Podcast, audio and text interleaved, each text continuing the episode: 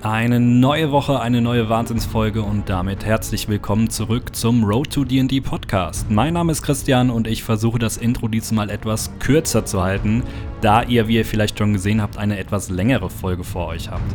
Heute dreht sich alles um den Priester in Rüstung oder kurz gesagt den Kleriker. Und da ist vom Bücherwurm bis zum stolzen Krieger bei den Unterklassen alles dabei. Das sind einige und deswegen springen wir am besten auch direkt in die Folge. Also viel Spaß!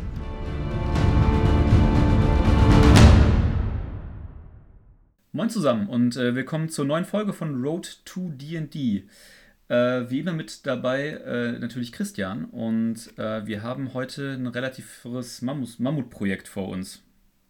Das ist richtig, nachdem wir uns, ja, nachdem wir uns das gerade eben mal angeguckt haben. Wir haben sehr, sehr viele Unterklassen.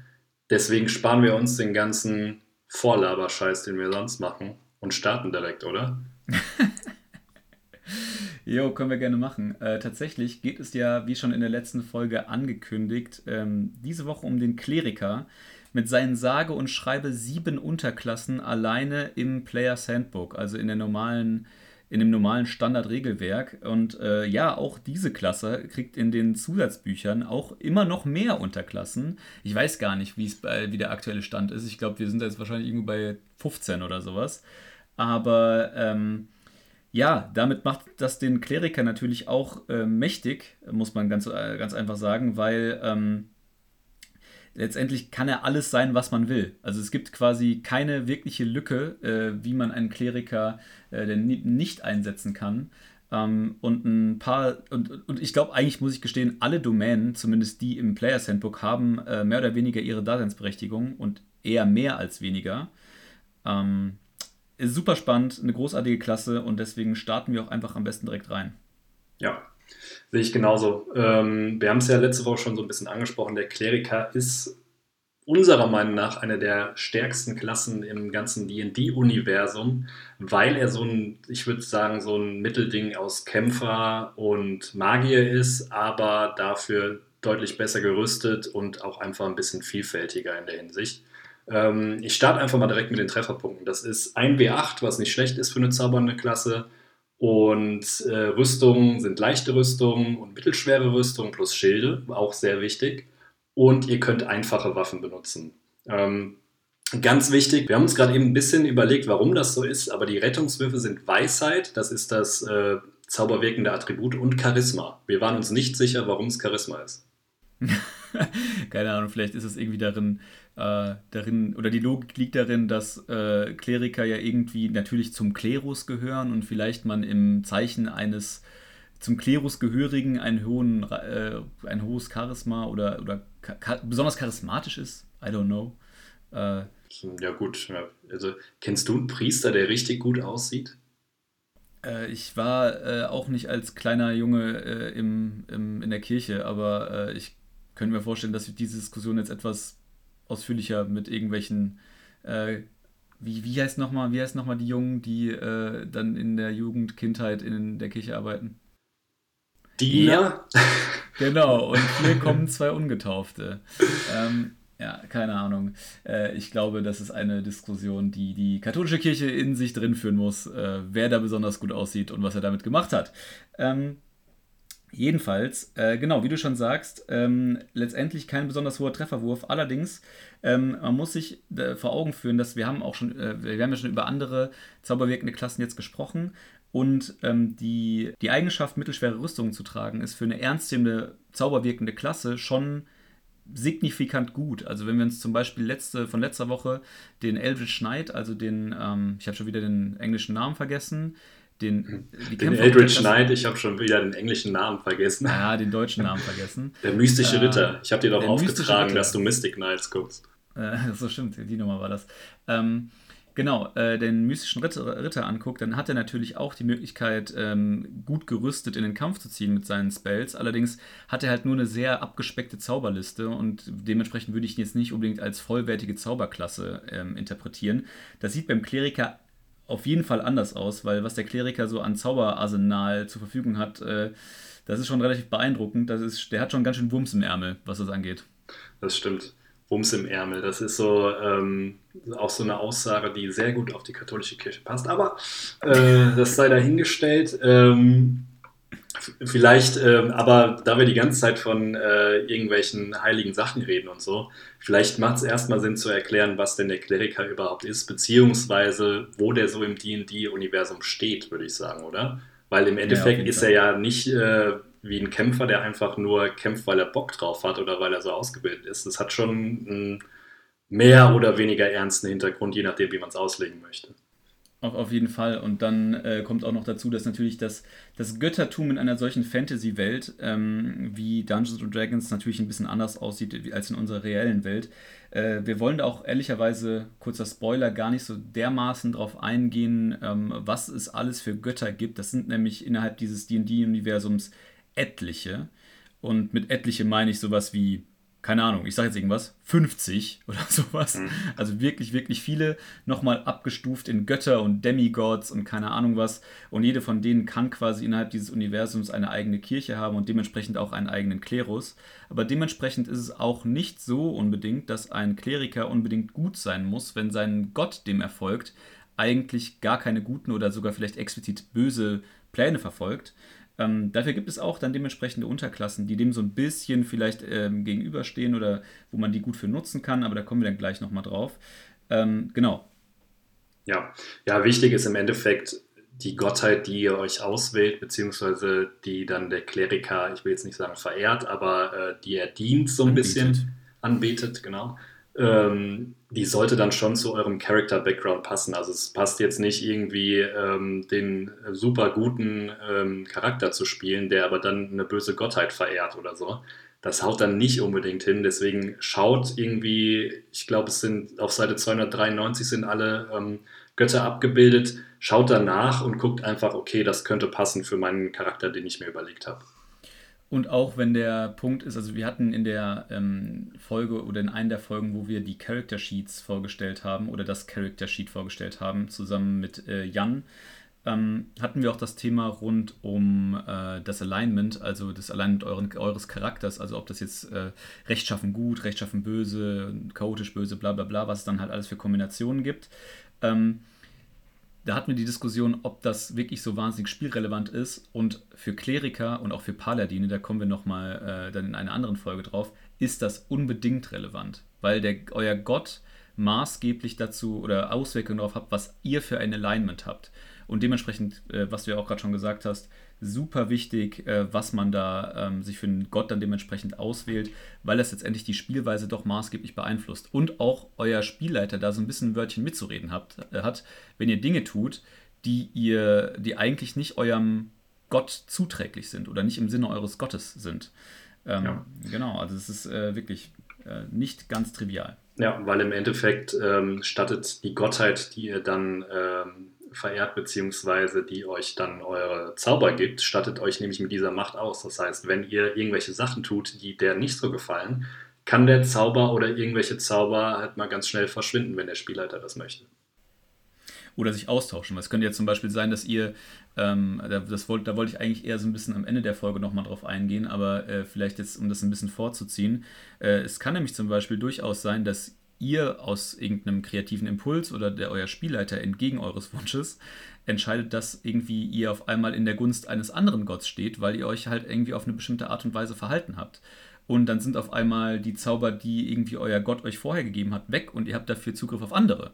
Ähm, das, und äh, was vielleicht zu einem ganz anderen Spielstil führt. Also sowas kann natürlich auch ein super interessanter Punkt in eurer Charakterentwicklung sein, über die Level hinweg. Ähm, also da kann ich auch immer nur jeden bestärken darin, äh, gemeinsam mit dem Spielleiter natürlich solche Konzepte mal zu durchdenken.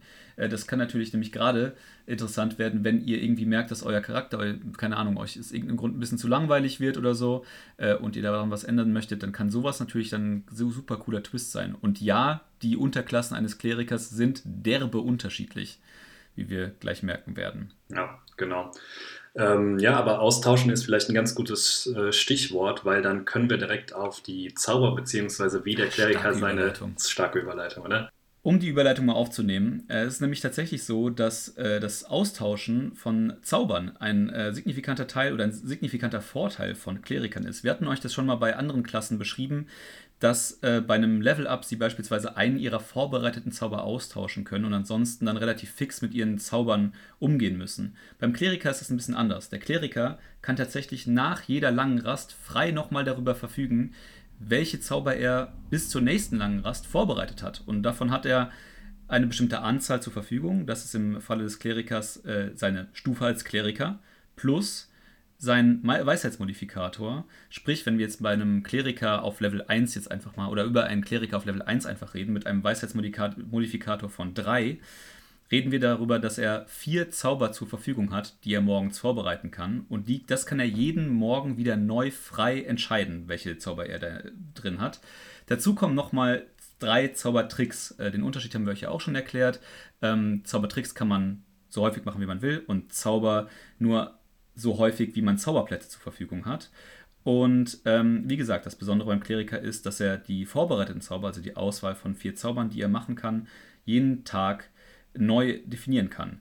Als Spielleiter bitte ich euch darum, äh, mit eurem Spielleiter äh, abzusprechen, welche eure Zauber ihr im Anführungszeichen standardisiert vorbereitet habt und nur wenn ihr welche daraus ändert, das dann nochmal mit dem Spielleiter abzusprechen. Ansonsten wird es einfach derbe nervig, wenn ihr nach jeder langen Rast wieder sagt, ja, hallo, dieses Mal habe ich aber das und das vorbereitet und lieber das und das vorbereitet. Noch schlimmer ist es, wenn ihr mitten im Kampf seid und auf einmal irgendeinen Zauber aus dem Hut zieht, wo der Spielleiter sagt, hey, wo hast du den her? Und ihr dann sagt, ja, den habe ich ganz sicher heute Morgen vorbereitet. Habe ich nur vergessen zu sagen. Dann zeigt der Spielleiter euch nämlich im Zweifelsfall einen Mittelfinger und ihr könnt diesen Zauber vergessen. Also einigt ihr euch da irgendwie darauf, am besten auf so ein Default-Set an Zauber, das ihr immer dabei habt und äh, je nach, ähm, keine Ahnung, Anlass äh, oder was auch immer ihr für einen Grund findet, äh, könnt ihr dann äh, diesen Zauber irgendwie austauschen oder einige Zauber austauschen und dann eurem Spielleiter bitte mitteilen.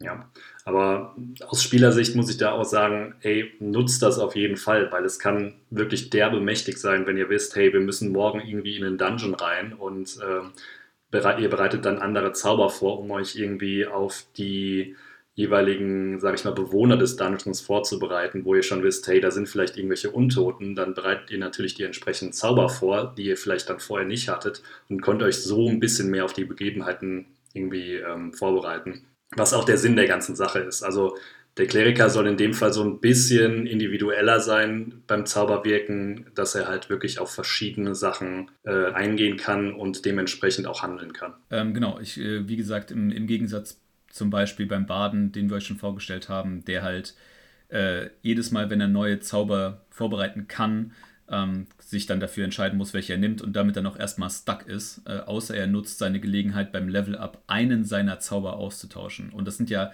also wenn wir halt weiter über höhere Level reden, dann hat man auch mal als, als Spieler irgendwie, was weiß ich, 8, 9, 10 vorbereitete Zauber, die man irgendwie zur Verfügung hat.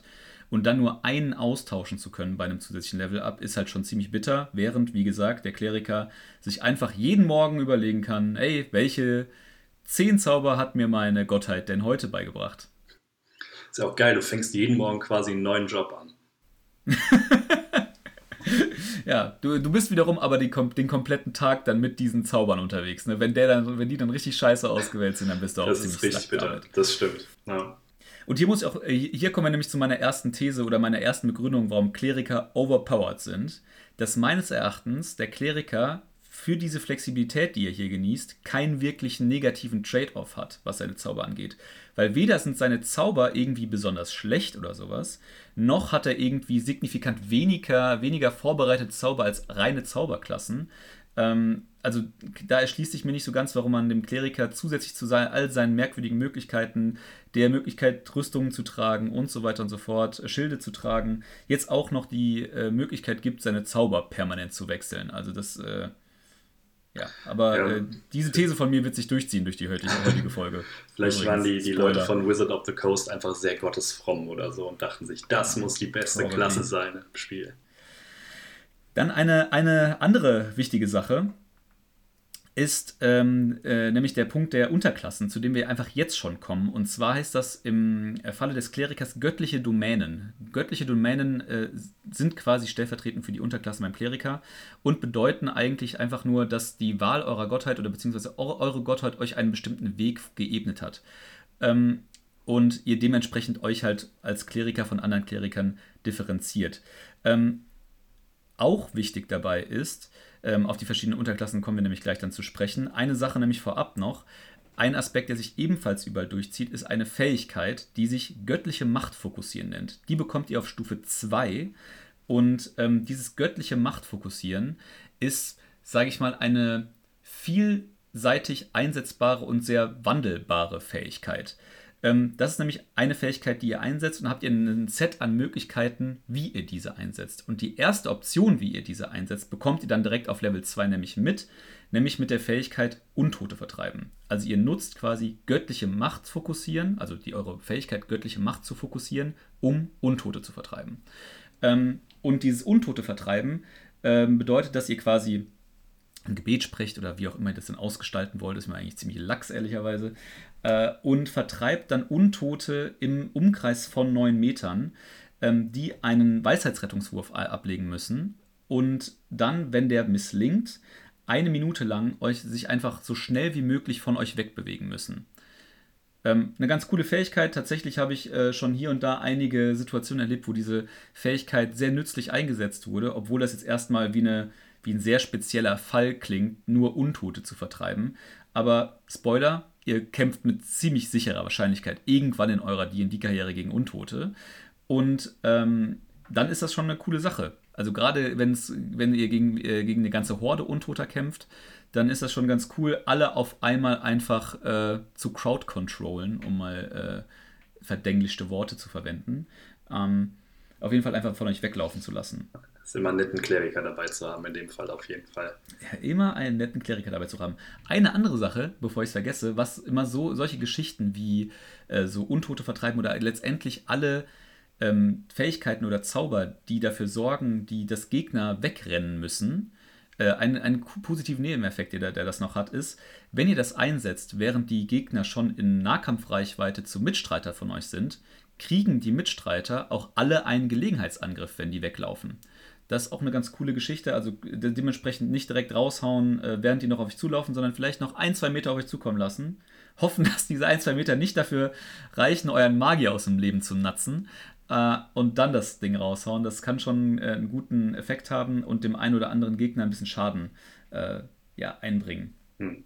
Ja, wichtig zu sagen ist auch noch, wenn ihr diese göttliche Macht fokussiert, dann könnt ihr das einmal pro kurze Rast machen. Also ähm, wie gesagt, nur einmal und ähm, ist, glaube ich, eben nicht ganz rausgekommen. Also ihr könnt entweder Untote vertreiben oder die andere Sache der göttlichen Macht fokussieren. Die andere Sache, je nachdem, was ihr machen könnt, hängt dann wieder mit der göttlichen Domäne zusammen, die ihr wählt. Da kommen wir dann gleich nochmal zu.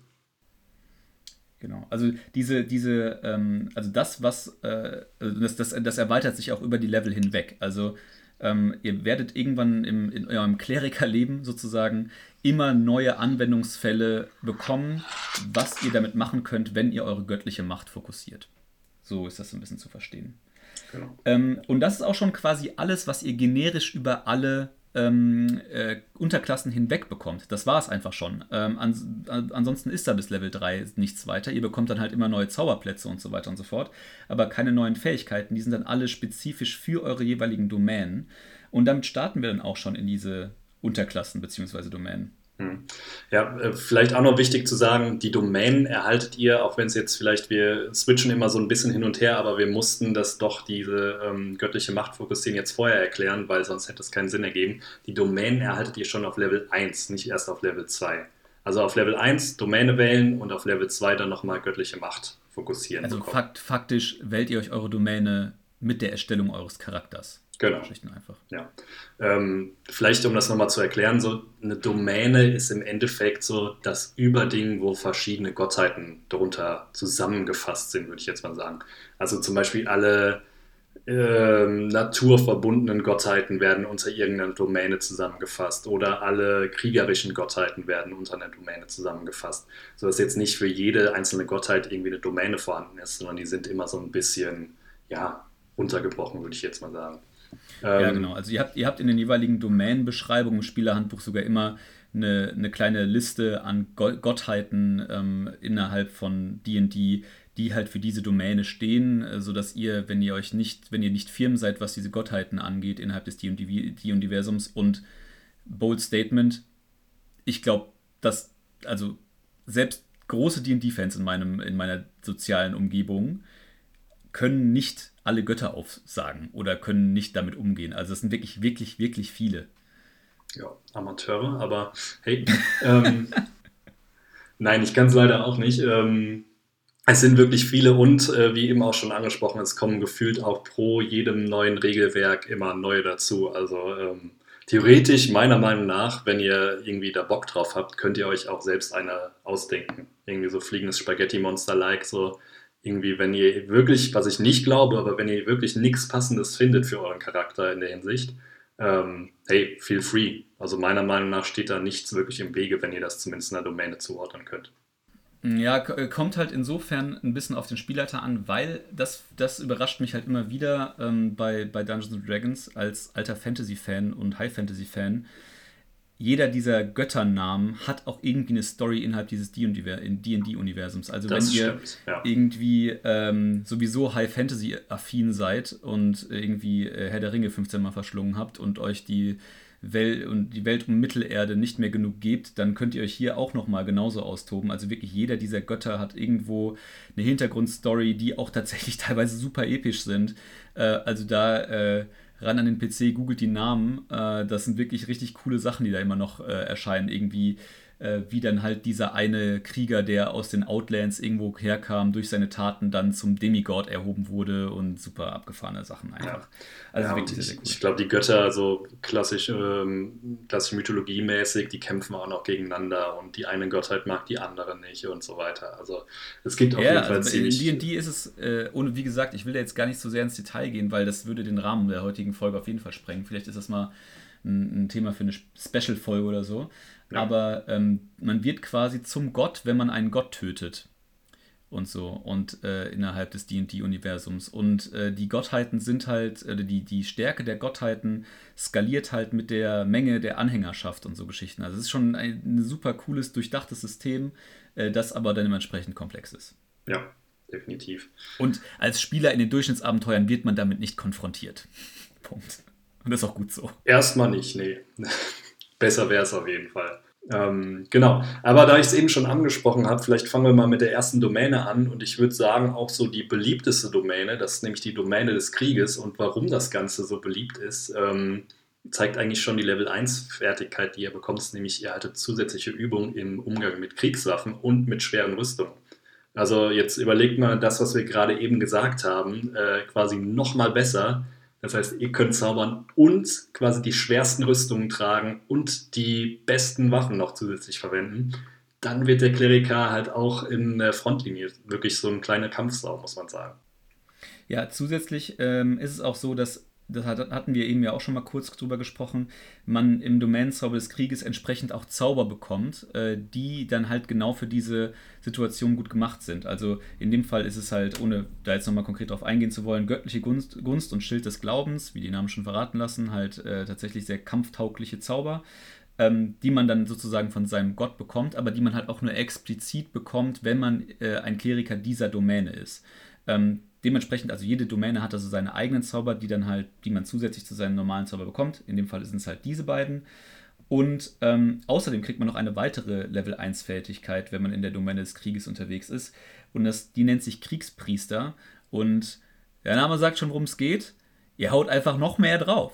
äh, letzt, letztendlich geht es nämlich darum, dass ihr dann ab äh, Stufe 1, ich, äh, also die, die Formulierung im Spielerhandbuch finde ich auch sehr schön, äh, ihr seid inspiriert von eurem Gott zu großen Taten und haut einfach nochmal zu. Also der, der, letzte Teil ist jetzt nicht so formuliert im, im Players Handbook, aber äh, der, euer Gott inspiriert euch dafür, ähm, dass ihr in eurer Angriffsaktion, also wenn ihr eure Angriffsaktion ansetzt, auch noch eure Bonusaktion aufwenden könnt für einen weiteren Waffenangriff.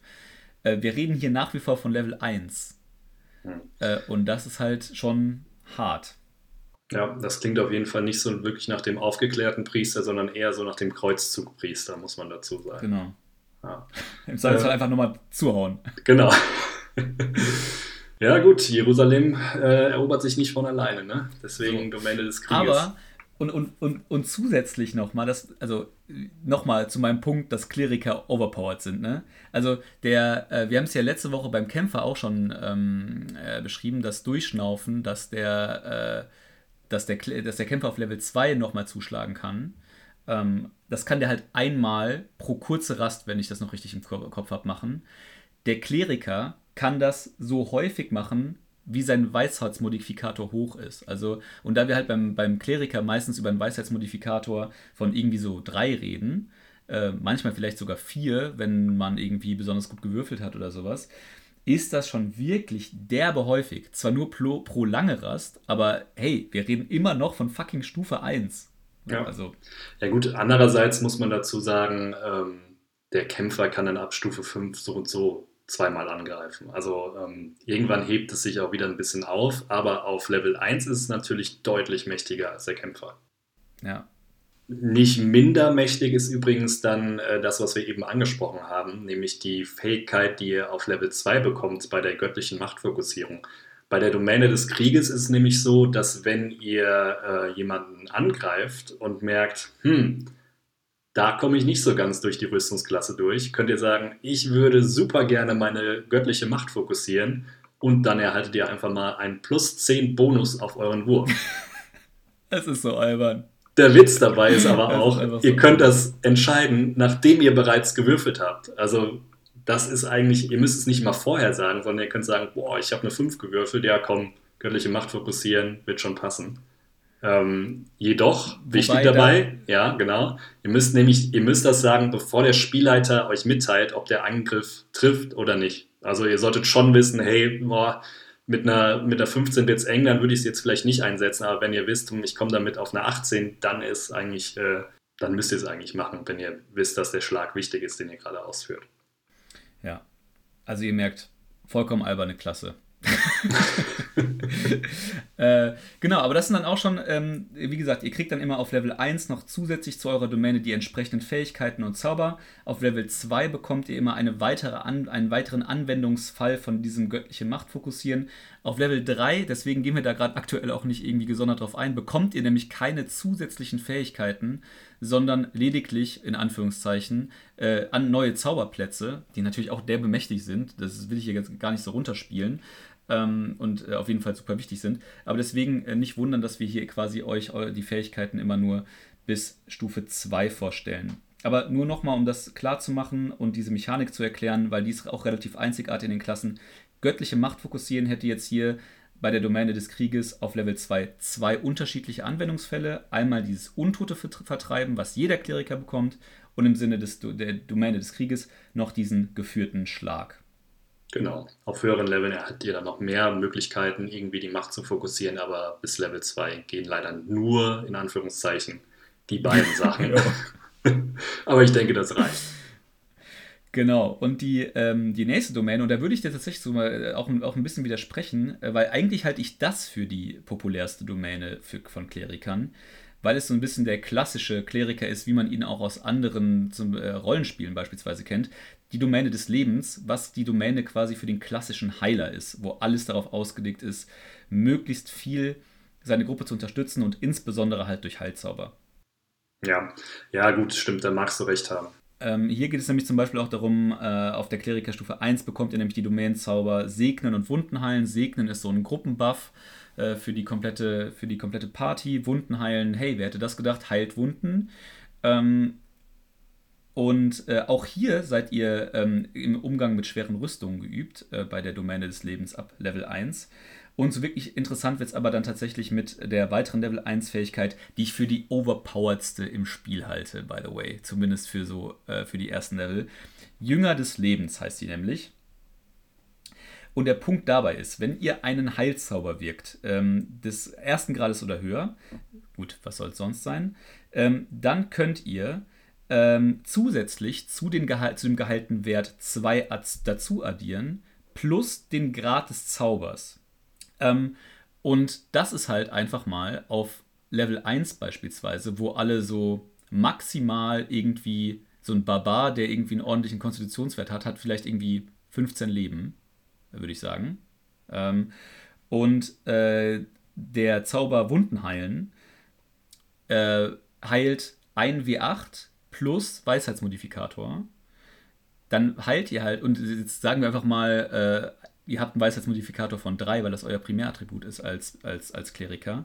Dann heilt ihr einfach mal 1 W8, also jetzt mal im maximalen Fall 8, plus 3, euer Weisheitsmodifikator. Und für diesen Jünger des Lebens dann nochmal plus 2 plus den Grad des Zaubers, also nochmal plus 1. Also insgesamt sind das dann einfach mal easy peasy 14 HP mit einem Zauber auf Level 1. Vollkommen lächerlich. Absolut lächerlich. Ja, also wobei ich muss sagen, ich finde ich es jetzt nicht so overpowered, weil im Endeffekt ist der Kleriker ja, also beziehungsweise die Domäne des Lebens genau dafür da, irgendwie den, den Heiltrank zu ersetzen. Eigentlich ist es nur ein laufender Heiltrank, Domäne des Lebens, Kleriker. Ja, Deswegen, und der krasse Heiltrank, das ist der klar, Punkt. Ja, das stimmt, aber andererseits, hey, irgendwo ähm, muss das Spiel ja dann auch so ein bisschen ausbalanciert werden, je nachdem, äh, was für einen Kleriker du, du dabei hast. Deswegen finde ich es okay. Also der, okay, der spricht natürlich der Spielleiter aus mir, aber was ist bitte daran gebalanced, wenn man mit seinen lächerlichen Goblins so nach und vielleicht tatsächlich es mal geschafft hat, der, der, der Abenteuergruppe so ein kleines Problem irgendwie in den Weg zu stellen und in den, keine Ahnung, den Barbaren der Gruppe irgendwie auf 2, 3 HP runtergehauen hat. Und dann kommt einfach so ein Kleriker vorbei und dann ist er halt auf jeden Fall voll geheilt. Ja. Wie lächerlich ist das? Der, der schlaue Spielleiter schaltet den Kleriker zuerst aus. Deswegen. Aber der, der schlaue Goblin ja nicht.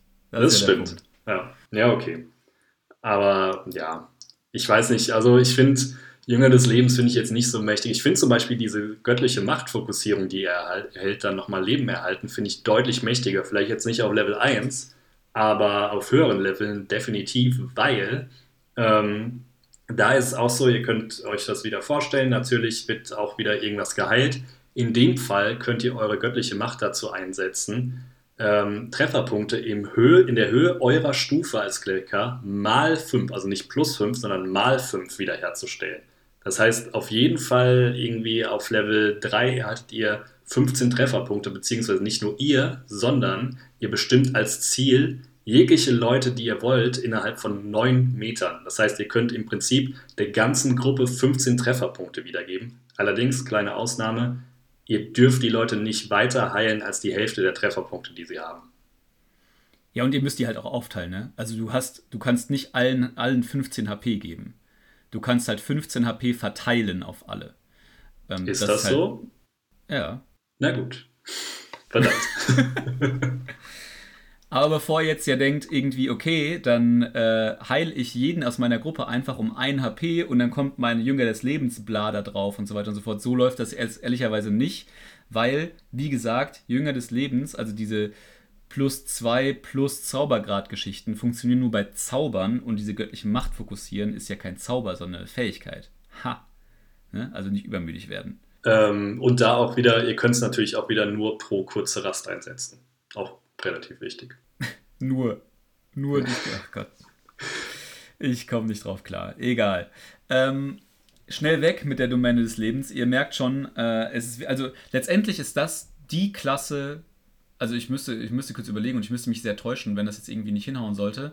Aber zumindest im Spielerhandbuch ist das die Klasse, die mit dem, ähm, die am fokussiertesten auf die Fähigkeit zu heilen ausgerichtet ist.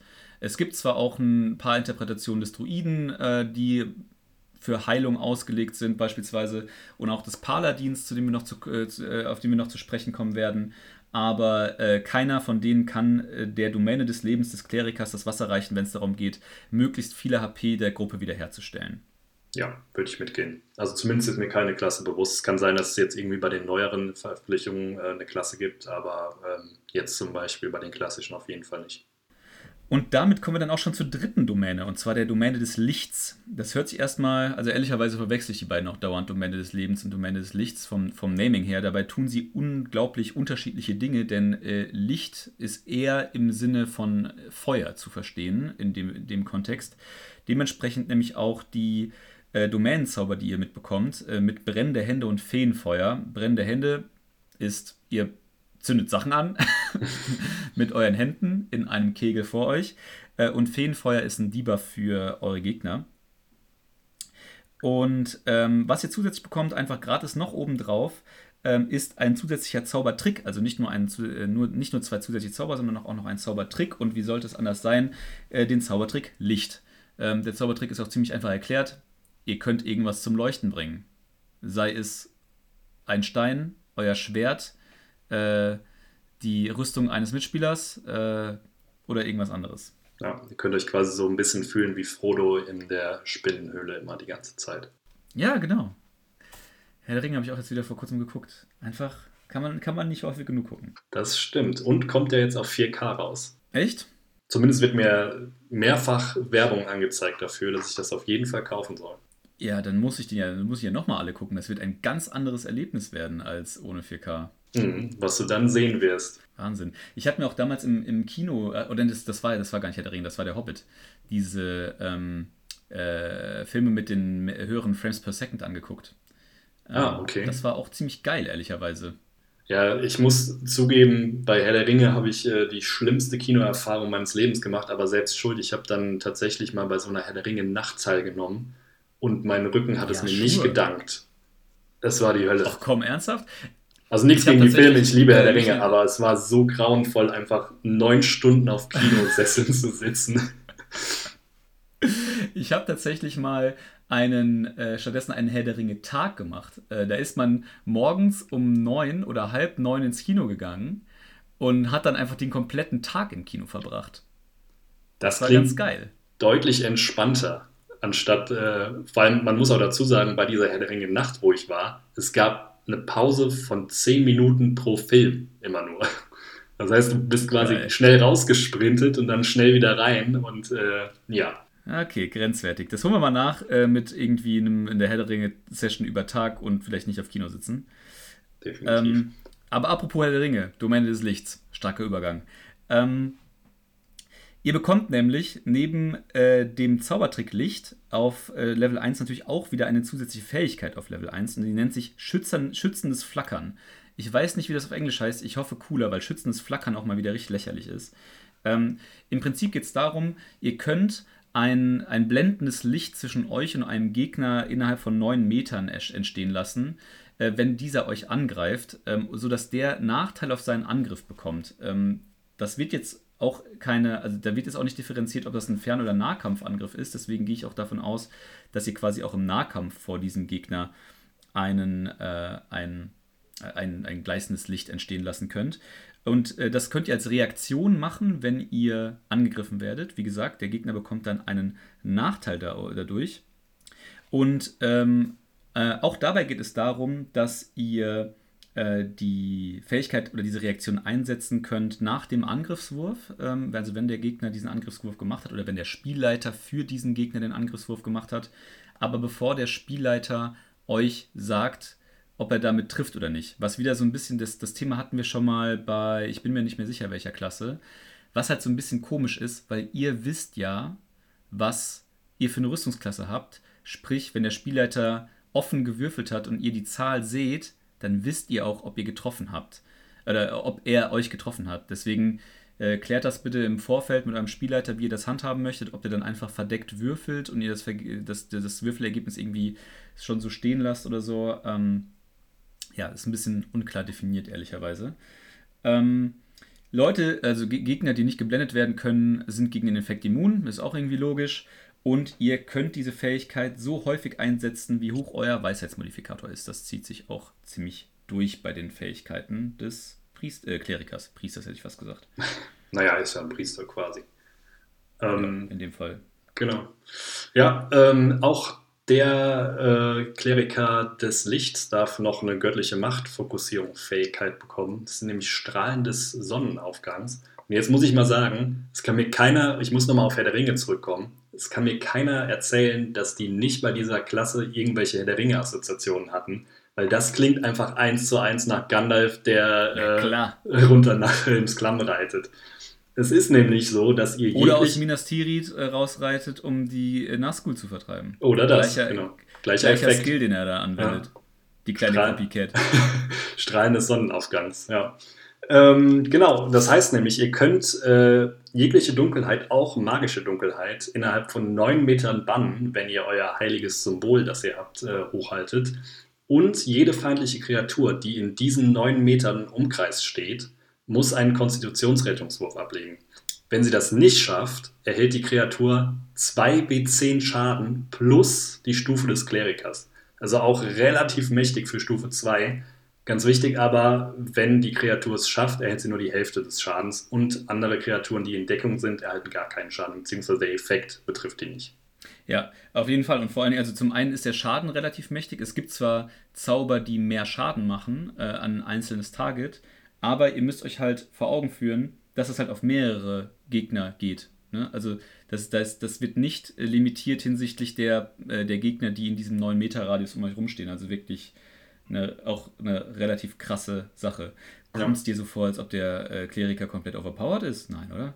Ja, ähm, ähm, irgendwie habe ich aber auch teilweise das Gefühl, wir sagen das bei jeder Klasse. Ich glaube, der Satz ist nee, letzte Woche auch schon gefallen. Ja, ich glaube, der Kämpfer, der kann einfach nur viele Sachen. Ja, okay, hier und da ist schon, ist, ist schon auch ziemlich cool, aber beim Kleriker finde ich es teilweise äh, ziemlich albern. Vielleicht sind wir einfach nur zu dumm, um zu entscheiden, was overpowered ist. Aber noch nie hat jemand gesagt, dass ein Bade overpowered ist. Ein Bade ist super vielseitig, aber er ist nicht overpowered. Würde ich jetzt einfach mal so in den Raum stellen. Ah, noch overpowered. In der Vielseitigkeit overpowered. Naja. Nee, keine Ahnung. Ja, aber äh, vielleicht geht es ja auch nur darum, dass irgendwie, dass uns einfach alle irgendwie wie overpowered äh, irgendwie vorkommen, aber wir eigentlich mehr Fokus darauf legen sollten, welche Klassen dann augenscheinlich underpowered sind. Aber zum Waldläufer kommen wir noch. So, und ähm, wir, man muss auch dazu sagen, wir gehen in dem Fall ja auch wirklich immer nur von irgendwelchen Kampfsachen aus. Ne? Wir haben ja letzte Woche auch schon mal gesagt, hey, es kommt nicht ja. nur auf den Kampf an, sondern auch auf äh, gewisse Fähigkeiten im Umgang mit der Umgebung oder mit äh, NPCs und so weiter. Genau, und äh, letztendlich geht es hier ja wirklich um, auch um die einzelnen Unterklassen. Und das würde ich gerne als Überleitung nehmen für die nächste Domäne, äh, nämlich die ist auf keinen Fall im Kampf overpowered, aber tatsächlich einer meiner Lieblings-Subklassen äh, äh, des Klerikers oder die, die, liebste Domäne des Klerikers. Da spiele ich nämlich einen meiner Lieblingscharaktere mit, und zwar die Domäne der List.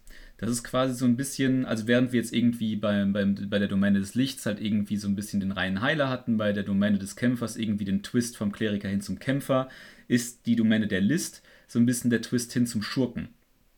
Und gibt dem äh, Kleriker da so ein paar Fähigkeiten. Und ich fand einfach, als ich diesen Charakter damals erstellt habe, ähm, die, die Gedanken super cool, so, eine, so, eine, so ein Mitglied des Klerus zu haben, der aber ähm, eigentlich so eine schurkische, schurkische Motivation verfolgt und habe da diesen, diesen Charakter erstellt und wir spielen mit diesem, oder die, die, das Abenteuer, ähm, das ich mit diesem Charakter spiele, ist hier Tiefwasser Drachenraub. Das habe ich auch schon das häufiger mal referenziert, dieses Abenteuer. Ähm, hat einen extrem hohen Roleplay-Anteil und so, ähm, ja, so investi investigative Rechercheanteile und so Geschichten. Und dafür ist diese Klasse absolut mega geil. Also es macht super Spaß, diesen, diesen Charakter zu spielen, obwohl der halt wirklich extrem viele Fähigkeiten hat, die nicht auf den Kampf ausgelegt sind, sondern eher auf so, wie gesagt, so Schleichgeschichten, Roleplay-Sachen und so weiter und so fort. Also kann ich nur Werbung für machen, macht derbe viel Bock. Auch wie gesagt, wenn die ersten, äh, wenn im, auf den ersten Blick viele der Sachen äh, nicht besonders nützlich zu sein scheinen.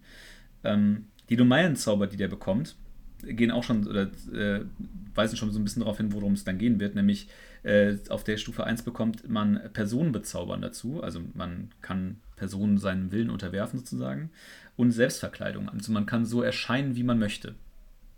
Super spannend, also gerade in der, äh, im, im Roleplaying-Kontext. Das klingt auch eher so nach so einem Kleriker, der wirklich keinen Bock hatte, irgendwie die Priesterrobe zu tragen oder so. Genau, genau. Und ähm, da werden wir auch nochmal in, einer, in, einer, in, einer, ähm, in einem äh, zukünftigen äh, Teil irgendwie drauf zu sprechen kommen. Ich habe für diesen Charakter die, den Hintergrund des Scharlatans gewählt. Und Hintergründe in der Charakterentwicklung, da sind wir auch ein bisschen drauf eingegangen, als wir das Character Sheet erklärt haben. Hintergründe geben euch auch noch ein paar zusätzliche Features und ein paar zusätzliche kleine Eigenschaften, die meistens nicht besonders viele Auswirkungen auf den Kampf haben, aber auf Roleplaying auf jeden Fall.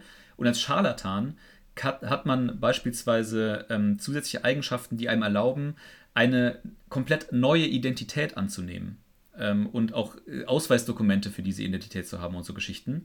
Was halt in dieser Kombination mega nice ist. Es macht derbe viel Spaß, nämlich dieser Charakter, den ich da erstellt habe, Er hat quasi eine Zweitidentität als heiliger Priester des Latanda, also eines der gängigsten Gottheiten in dieser D&D-Welt und gibt sich halt immer als ein solch total guter und lieber und toller Kleriker aus, ist aber eigentlich dementsprechend dieser Domäne der List verschrieben und ähm, hat führt so ein bisschen so diese zwei Leben, die dann halt auch durch diese Zauber und diese Fähigkeiten super komplettiert werden. Also äh, macht derbe viel Bock. Und ähm, er bekommt neben diesen Zaubern auch auf Stufe 1 eine zusätzliche Fähigkeit noch dazu, die nennt sich Segen der List. Und äh, hier kannst du eine zufällige, ähm, oder was ist zufällige, eine bereitwillige Kreatur berühren. Ähm, und diese hat Vorteil auf äh, Würfe auf Heimlichkeit. Äh, wichtig hierbei ist, dass was so die, die, die ähm, Macht dieser Fähigkeit so ein bisschen einschränkt ist, dass in dieser Beschreibung dieser Fähigkeit explizit drinsteckt, dass ihr das nicht selbst sein dürft. Also ihr könnt euch quasi nicht selbst anfassen und dann Vorteil auf einen Geschicklichkeitswurf bekommen oder auf einen Heimlichkeitswurf bekommen, sondern es geht nur für eure Mitstreiter. Finde ich ehrlicherweise ein bisschen quatschige Einschränkung, muss ich gestehen. Aber so ist es nun mal. Ja. Ist eigentlich bei so Sachen auch relativ selten. Eigentlich kann man es immer auf sich selbst auch anwenden, aber ja. naja. Also keine Ahnung, was, keine Ahnung, was das soll. Ist, meines Erachtens hätte es das jetzt nicht ungleich viel mächtiger gemacht, wenn man das irgendwie ähm, nee, auf sich selbst casten kann. Finde ich auch nicht.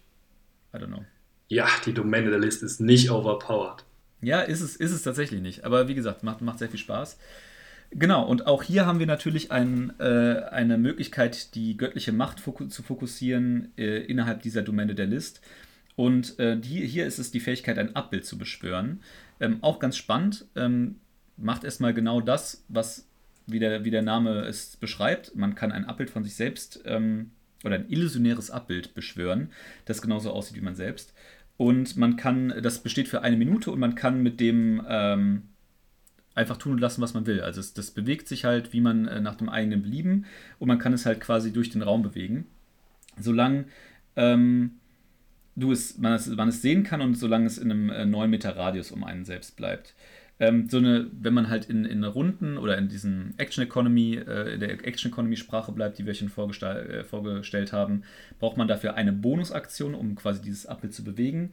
Aber es macht tatsächlich sogar Sinn, nicht im Roleplay-Kontext, da kann man sich ja irrsinnig viele Anwendungsmöglichkeiten für so ein Abbild für sich selbst vorstellen, aber auch im äh, Kampfessinne kann das, kann das durchaus Sinn machen, denn ihr bekommt immer Vorteil auf eure Angriffswürfe, wenn sich das Abbild äh, auch im Nahkampf mit eurem Gegner befindet. Ihr könnt euch das quasi sinnhaft so vorstellen, dass der Gegner schlicht und einfach verwirrt ist, dass er euch zweimal sich neben sich stehen hat und dementsprechend äh, seine Verteidigung nicht so gut ist und ihr dann entsprechend Vorteil bekommt. Also auch sehr coole Geschichte.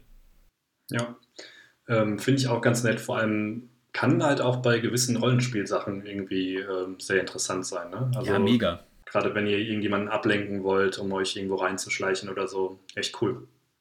Oder, also, und da kann man ja auch immer über witzige Kombinationen nachdenken. Ne? Also, zum Beispiel könntet ihr dieses Abbild beschwören machen ähm, und irgendwie ein Abbild von euch irgendwo erscheinen lassen und dann äh, irgendwie Selbstverkleidung auf euch selbst casten oder euch tatsächlich selbst verkleiden, wenn ihr irgendwie beispielsweise eine Verkleidungsausrüstung dabei habt, die es tatsächlich gibt innerhalb von DD. Und ähm, dann als jemand anderes den Raum betreten, in dem euer Abbild äh, schon ist. So, also, also Spirenzchen kann man sich dann vorstellen, macht der viel Bock. Ja, auch mit dem Zauber Selbstverkleidung, den ihr ja Ja, da bin ich mir ehrlicherweise nicht sicher, weil Abbild beschwören ähm, benötigt Konzentration und ich glaube ah, Selbstverkleidung auch. Ja, gut, dann geht's nicht, weil man kann nicht zwei Konzentrationszauber gleichzeitig wirken. Ihr könnt nur die Konzentration für eine Sache halten. Genau, das haben wir, glaube ich, auch schon mal hier und da bei Klassen immer mal wieder äh, beschrieben. Ähm, aber das seht ihr auch immer, wenn ihr euch eure Zauber anguckt in euren Zaubernlisten, dann ist da immer ein kleines, ein kleines Symbol hinter ein kleines C, das dafür steht, dass das ein Konzentrationszauber äh, ist. Das ist letztendlich, kann man glaube ich so ein bisschen verallgemeinern, für fast alle Zauber der Fall, die über eine gewisse Laufzeit einfach den Effekt beibehalten. Mhm. Ähm, so mal als, als äh, gefühlte Daumenregel. Ja, genau. Über, über einen gewissen Zeitraum, würde ich fast sagen, eher. Also ähm, reicht ja schon über zwei Runden oder so. Aber ähm, genau. Ähm, ja, dann machen wir weiter, weil wir sind schon zeitlich ein bisschen fortgeschritten und wir haben noch einige Domänen vor uns. Ähm, ihr merkt so ein bisschen, äh, es zieht sich so ein bisschen durch Domänen. Viele sind an andere Klassen angelehnt. Ähm, Domäne der Liste jetzt wahrscheinlich beim Schurken, Domäne der Natur, die jetzt kommt, wahrscheinlich dann beim Druiden oder beim Waldläufer. Ähm, logischerweise habt ihr dann bei den Zaubern genau das gleiche, dass die Zauber ein bisschen naturverbundener sind.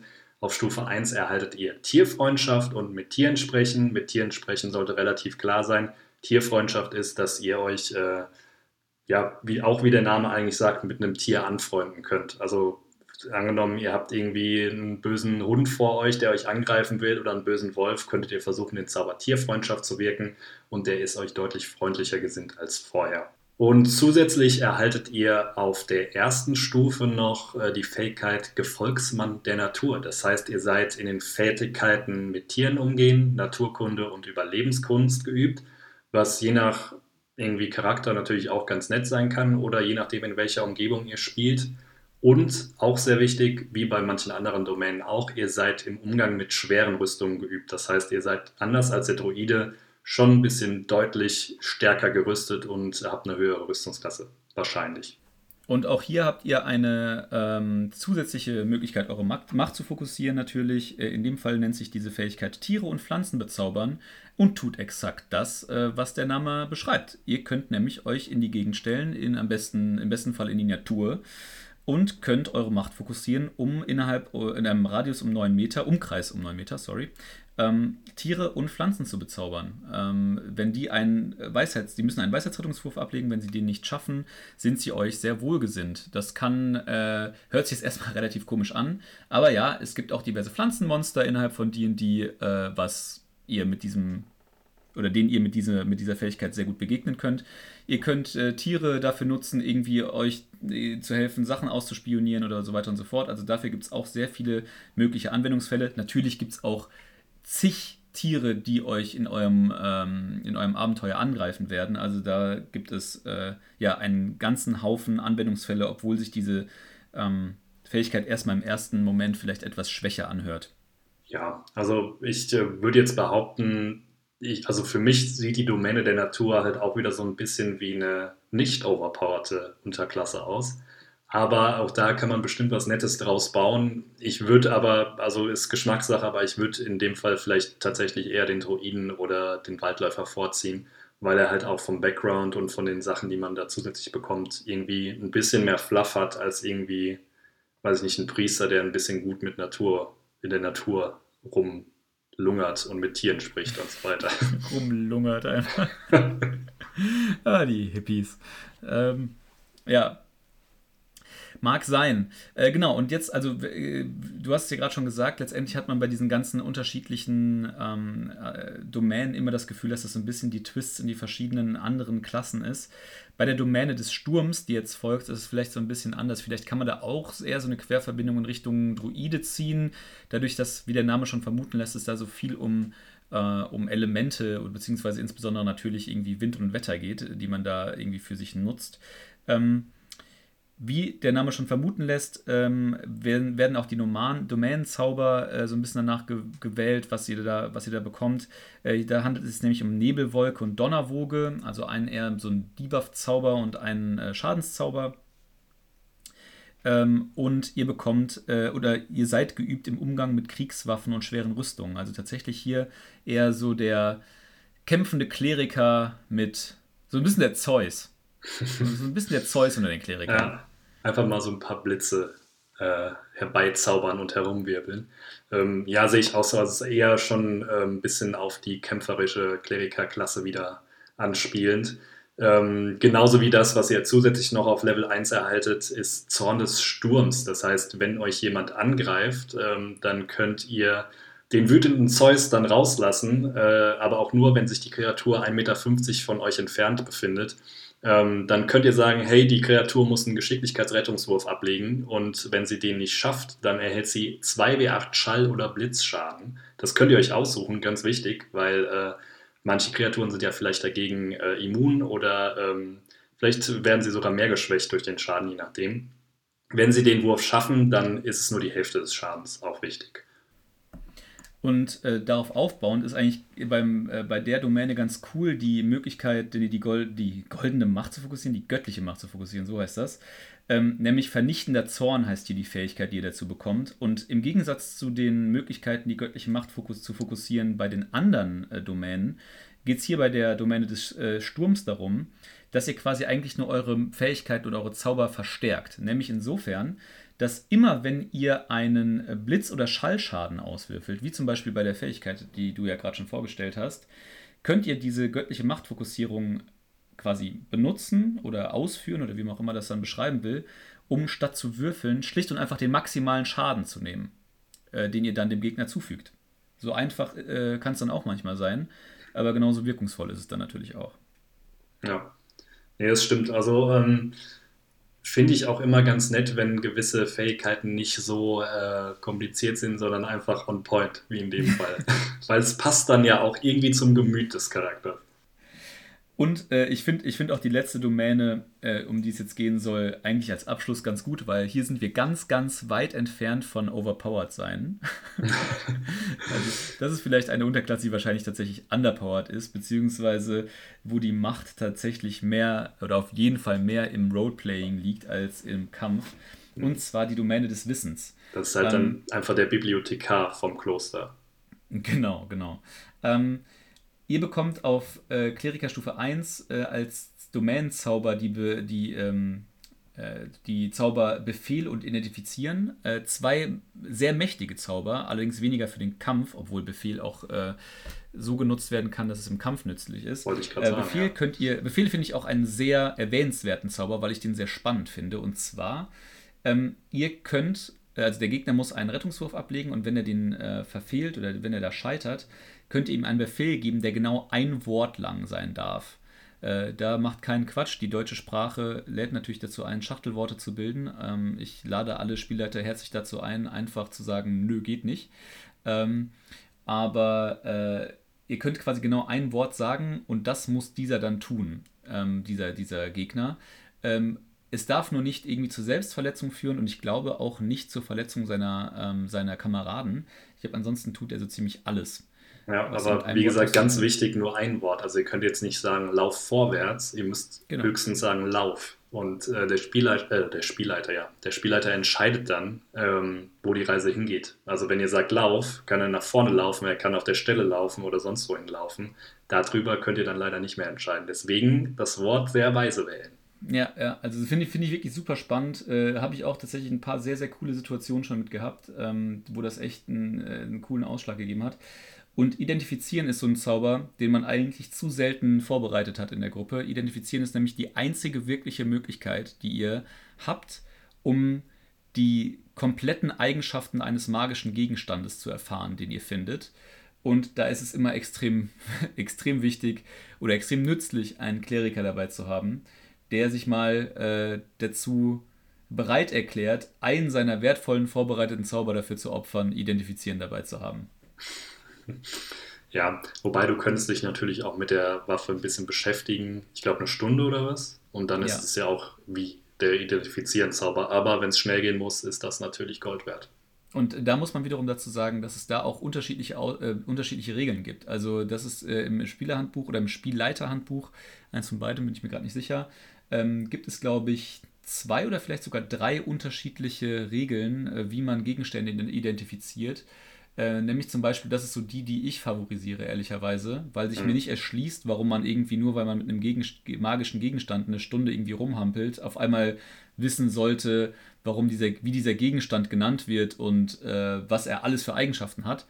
Ähm, ist es oder handhabe ich es so, dass ähm, die Spieler quasi dadurch durch diese Handhabe mit diesem Gegenstand eine Stunde lang erfahren oder so eine Ahnung davon bekommen, was dieser Gegenstand kann. Aber wenn es jetzt um irgendwelche Eigenschaften geht, die halt irgendwie besondere, besondere Eigenschaften erst entwickeln, wenn man an einem bestimmten Ort mit diesem Gegenstand ist oder dieser Gegenstand von einer bestimmten Person in der Hand gehalten wird oder so, dann erfahren sie es nicht. Mhm. Ähm, sondern wirklich nur das, keine Ahnung, ihr habt ein Schwert plus eins gefunden ähm, und ihr hampelt halt ein bisschen eine Stunde lang damit rum und merkt, ach krass, das macht halt mehr Schaden als ein normales Schwert. Dem, dann sage ich euch, okay, äh, es handelt sich um Schwert plus eins. Aber dass dieses Schwert äh, euch tötet, sobald ihr ein, also sobald ihr damit auf eine Pflanze schlagt, werdet ihr höchstwahrscheinlich erst erfahren, wenn ihr damit auf eine Pflanze schlagt. Oder den Edifizieren-Zauber wirkt. Ja, das ist jetzt Auslegungssache, ob man das gut findet oder nicht, aber. Spätestens der, der auf eine Pflanze schlägt, tendenziell nein. ja, das stimmt. Die Pflanze findet es vielleicht ganz gut, aber ansonsten Nein. Revenge. Revenge. Revenge of the. Fällt das Wort Pflanze. für Pflanze gerade nicht ein. Es ist schon sehr spät. Wir haben alle einen harten Arbeitstag hinter uns. Deswegen, so. äh, man möge es uns verzeihen. Freitagabend aktuell äh, kann man das mal durchgehen lassen. Ja, vor allem diejenigen, die sonst immer über deutsche Übersetzungen meckern, fallen jetzt, äh, denen fällt ja. jetzt nicht das Wort dafür. Aber egal. Äh, weiter im Text. Ähm, ihr erhaltet auf Level 1 äh, zusätzlich noch die Möglichkeit, zwei Sprachen eurer Wahl zu wählen. Was manchmal ganz nett ist, auch so ein bisschen äh, rollenspielmäßig. Und ihr seid geübt in zwei der folgenden Fertigkeiten. Arkane Kunde, Geschichte, Naturkunde und Religion.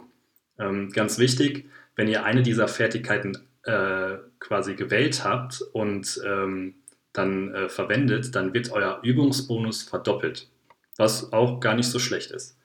Jetzt kommen wir aber dazu, was so ein bisschen last und leider but least ist. Wissen der Zeitalter das ist tatsächlich komplett underpowered. Also wenn, wenn man. Wobei, ey. Also Wissen, Wissen der Zeitalter ist halt die göttliche Machtfokussierung äh, genau. dieser Domäne. Ähm, also ich finde es komplett lächerlich dafür, wenn man das mal mit den anderen Sachen vergleicht, die die anderen Domänen bekommen haben. Ähm, naja, ihr könnt äh, quasi äh, aus eurer göttlichen Quelle des Wissens schöpfen und erhaltet, wenn ihr ähm, quasi eine Fertigkeit als Aktion wählt, also jetzt zum Beispiel ein Perception-Wurf oder ein, äh, weiß nicht, ein Athletikwurf oder sowas, dann könnt ihr eure göttliche Macht, Macht fokussieren und äh, ihr seid dann die nächsten zehn Minuten in dieser Fertigkeit geübt. Oder im Umgang mit irgendeinem Werkzeug. Das wäre auch möglich im Gegensatz zu der Fertigkeit. Aber das finde ich, wenn du das vergleichst mit den vorherigen, halt echt ein bisschen, ja, okay. naja. Also ich, ich glaube ehrlicherweise, dass das so im normalen Spielgeschehen der bewirkungslos ist. Da gebe ich dir vollkommen recht. Also das, das, das, keine Ahnung, das wird halt vielleicht mal dafür verwendet, irgendwie einen besonders wichtigen Perception-Wurf zu machen oder irgendwo mal über eine Lücke zu springen und oder sowas. Aber ich könnte mir vorstellen, dass gerade irgendwie die Übungen bei einem Werkzeug oder so, wenn du halt irgendwo, keine Ahnung, du bist, äh, es gibt keinen, es gibt keinen ernsten Schurken in der Gruppe und du musst irgendein Schloss knacken. Ja, aber ganz im Ernst, ähm, also wenn du das nochmal zum Vergleich, du hast ja zwei Kleriker, der eine, haha, meine, Gött, meine göttliche Macht, beziehungsweise wenn ich sie fokussiere, dann schleudere ich Blitze. Haha, ich bin mit diesem Hammer geübt. also. Klassische Klerikerunterhaltung. Ja. Aber ja, ich, ich sehe den, seh den Punkt. Also es ist auf jeden Fall derbe schwach. Ich glaube, das ist so ein, also generell muss ich gestehen, diese Domäne des Wissens ist so ein, ist so ein Ding. Äh, wenn du Teil der Gruppe bist, ist jeder dankbar dafür, dass du da bist weil du immer so kleinere Sachen machen kannst, wie zum Beispiel magische Gegenstände identifizieren oder vielleicht halt irgendwie das eine Werkzeug jetzt verwenden, wovon sonst keiner eine Ahnung hat. Aber wenn du nicht da bist, stört es auch keinen. ja, weil, also ich könnte es wirklich nachvollziehen, wenn du irgendwie so plus 10 auf diese Fertigkeit bekommen würdest dann oder so. Aber, ja, oder zumindest mal, also das, haben wir zum Beispiel, ähm, das haben wir beim Character Sheet auch schon, äh, auch schon beschrieben. Es gibt ja nicht nur geübt sein in etwas, sondern auch Experte sein in etwas, wo man seinen doppelten Übungsbonus darauf addieren kann, auf diese Fertigkeit. Das wäre ja zumindest mal schon mal so ein Weg in die richtige Richtung, weil ich meine, auch wenn man halt irgendwie äh, was weiß ich, jetzt hier gerade kein Dieb dabei hat, um bei dem Beispiel zu bleiben, und äh, du willst halt irgendwie eine, äh, eine Truhe aufmachen und du hast halt keinen, der sonst sich mit Diebeswerkzeug auskennt und du bist jetzt halt dieser Domäne des Wissenskleriker und kannst das, kannst das dann halt machen, hast du ja trotzdem nicht den Geschicklichkeitswert, um dann anständigen Wert rauszubekommen, trotz deines Übungsmodifikators den du, oder deines Übungsbonus, den du drauf rechnest. Bist ja trotzdem bei einer popligen 10 oder 11 oder so. Genau, und jeder lacht dich halt aus wenn du mit der Fertigkeit ankommst. Ja, aber ich glaube, äh, Kleriker, die sich darauf äh, äh, in, der, in Schulzeiten schon darauf versteift haben, äh, die Domäne der Domäne des Wissens zu folgen, die sind es gewohnt, ausgelacht zu werden. Ja, ich unterhalte mich mit Kant und kann gut mit Hammern umgehen. Hämmern. Ähm, aber ja, zehn Minuten lang. Aber zehn Minuten lang, danach leider nicht mehr. Ähm, ja, das war tatsächlich die letzte Domäne und wir sind für die Klasse durch. Hat ein bisschen länger gedauert als sonst, aber es waren auch verdammt viele Unterklassen, muss man sagen. Ja, aber da, also generell äh, vielleicht nochmal so ein ganz kurzer Recap über alle, wirklich nur so ganz oberflächlich, damit ihr so ein bisschen im, auf dem Schirm habt, was ihr, was ihr da in der groben Auswahl habt, um euren, um eurem Spielstil zu matchen. Wir haben die Domäne des Krieges, oder die, ja, die, die Domäne des Krieges, die das macht, was sie sagt. Ihr könnt in der vordersten Front stehen und viel draufhauen. Äh, ihr habt die Domäne des Lebens, äh, das ist die Inkarnation des Heilers in D&D. Die Domäne des Lichts, die so ein bisschen der in Anführungszeichen äh, Magier, Schadensmacher, Zauberer ist sozusagen für den, für, den, ähm, äh, für den Kleriker. Die Domäne der List, quasi die Schurkenadaption davon. Die Domäne und der Natur und des Sturms, was beides so unterschiedliche Aspekte des Druiden sein könnten, so in der, in der Richtung. Und last but not least, oder last and least, ähm, die, Domäne, die Domäne des Wissens, ja, äh, ähm, ich wollte gerade nur noch mal kurz sagen, ähm, ist mir gerade aufgefallen bei der Domäne des Lichts, ähm, wenn das so stimmt, wie ich das daraus lese, und zwar bei der göttlichen Macht fokussieren, dass es wirklich ähm, Strahlen des Sonnenaufgangs, sprich, äh, kannst du Sonnenlicht erstrahlen lassen, ist das tatsächlich in einem gewissen Abenteuer, wo du auf viele Vampire triffst, sehr, sehr mächtig. Äh, ja. Ja, ja, ja wenn es da ein äh, Abenteuer geben würde, das wir mhm. schon ziemlich häufig referenziert haben hier. Äh, da will ich jetzt den Spielleiterkollegen keinen Stein in, äh, in den Weg legen. Äh, hoffentlich kommt da keiner drauf. Das ist wirklich ziemlich ärgerlich, ehrlicherweise. Ja, ja, ich, ich bin mir nämlich nicht sicher. Es gibt nämlich viele ähm, Zauber, die quasi Licht äh, irgendwie dann erscheinen lassen, aber das ist ja dann nochmal was anderes, weil hier steht ja explizit Sonnenlicht. Ja, also das ist auch tatsächlich so, dass ähm, äh, es, gibt noch ein, es gibt noch irgendwie einen anderen Zauber, äh, die, der konkret Sonnen, also es wird, es wird auch im Zauber beschrieben, dass es konkret Sonnenlicht, äh, dass er konkret Sonnenlicht erschafft. Mhm. Ähm, und ja, das wäre auch für eben diese Kreaturen ziemlich scheiße. Ja, also der Tipp an euch, wenn es richtig schlecht läuft in einem gewissen Abenteuer, äh, wisst ihr, was ihr zu tun habt, wenn einer eurer Charaktere stirbt. Ja, und äh, ihr dann als Gandalf einreitet. ja, aber mit dem gleichen Namen. Und ihr nennt euch einfach dann der Weiße. Das wäre das wär mega stark. Gut, ähm, damit sind wir am Ende der heutigen Folge. Äh, wir haben euch sieben Unterklassen vorgestellt. Äh, keine Sorge, das wird auch das letzte Mal gewesen sein oder das einzige, Mal einzige und letzte Mal gewesen sein, dass wir äh, euch durch so einen Marathon ziehen. Ähm, das ist wirklich die Unterklasse oder die Klasse mit den meisten Unterklassen. Ähm, die folgenden Klassen werden dann wieder etwas normaler mit den üblichen, also sich zwei bis drei Unterklassen werden. Ähm, ich hoffe trotzdem, dass wir euch klar gemacht haben, dass nur weil er viele Unterklassen hat, der Kleriker alles andere als schwach ist, ganz im Gegenteil. Und äh, da eigentlich ehrlicherweise für jeden was dabei sein kann. Ja, und äh, da sage ich direkt mal nur kurz, äh, Lars hat vollkommen gelogen, denn nächste Woche kommt der Magier dran und der hat acht Unterklassen hier. Was? Was? Ja, das ist leider so. Es okay. wird äh, wohl auch wieder eine längere Folge. Okay, man merkt, dass ich noch nie in meinem Leben Magier gespielt habe, weil ich die Klasse irgendwie strange finde, aber äh, das können wir gerne dann in der nächsten Folge diskutieren. Ich merke, da muss ich ja tatsächlich dann doch nochmal das Buch aufschlagen. Ähm, wird sich auf jeden Fall lohnen, wenn wir uns nicht verhaspeln wollen, das stimmt, ja. Cool, dann äh, freue ich mich darauf. Äh, ich gehe dann nochmal äh, in meine Schule des Wissens und ähm, werde mir das nochmal reinziehen und wir hören uns nächste Woche wieder. Bis nächste Woche, ciao. Tschüss.